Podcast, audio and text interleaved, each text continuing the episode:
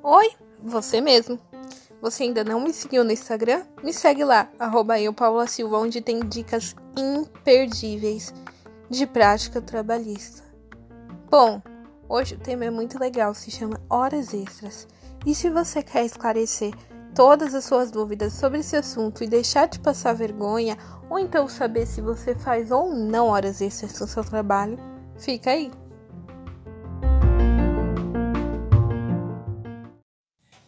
Horas extras.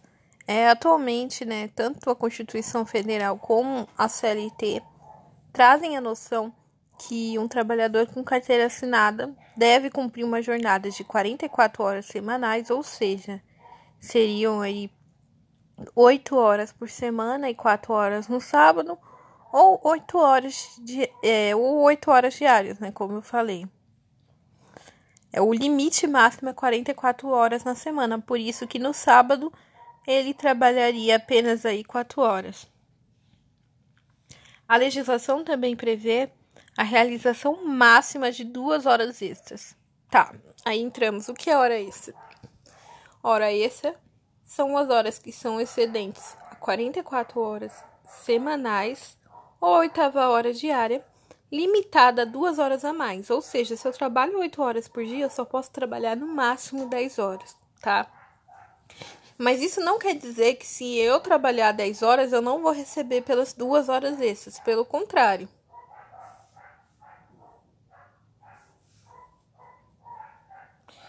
Existem algumas exceções que esse limite legal aí pode ser extrapolado, que é nos turnos 12 por 36, tá? Que é aquelas escalas de revezamento.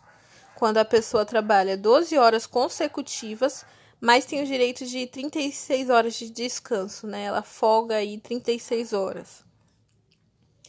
É, mas o limite legal continua até mesmo nesses casos, sendo 44 horas semanais que é o limite mensal de 220 horas. Há exceções, há trabalhadores de classes especiais, como os advogados, que têm a jornada de 4 horas diárias sem que sem que haja né, o contrato de exclusividade, os bancários que trabalham 6 horas diárias, os professores, os trabalhadores de frigoríficos. Então há exceções, nem todo mundo trabalha 8 horas diárias, né?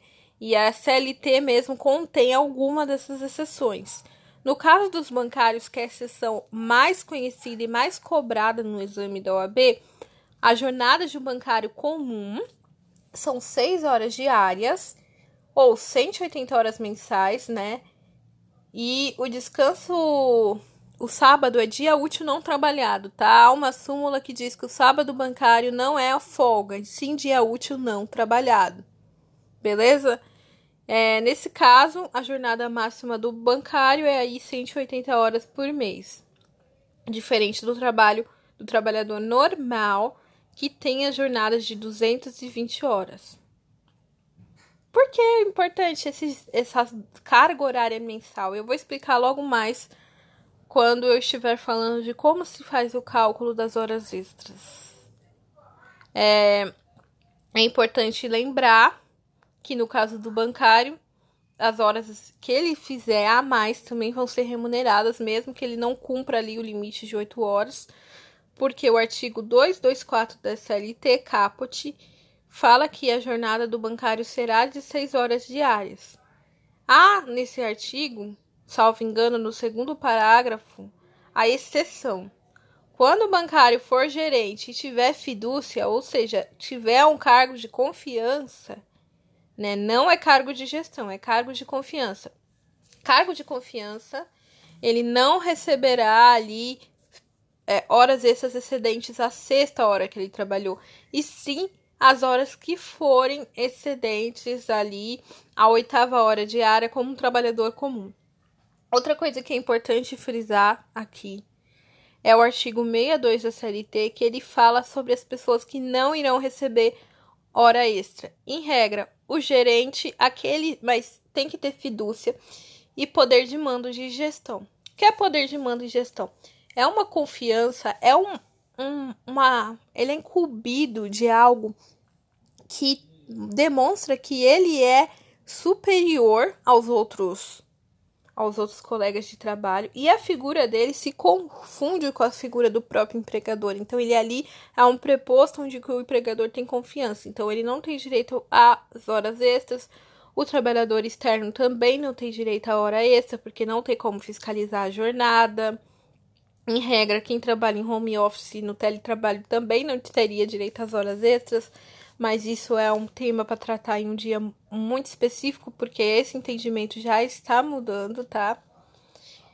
Então, está lá no 62 as exceções de quem não receberá de forma alguma as horas extras, e no 224 da série T referente aos bancários, né? Lembrando que tem que ter gratificação, receber gratificação no salário superior a um terço dos outros empregados para se enquadrar aí nessa fidúcia especial. Se ele não receber gratificação, não entra, tá? Ele tem que ser a mais do que os outros funcionários. Bom, feitas essas ponderações que eu acho importante tirar um dia só para explicar esses dois artigos, provavelmente no próprio no próximo podcast, né, eu vou explicar detalhadamente.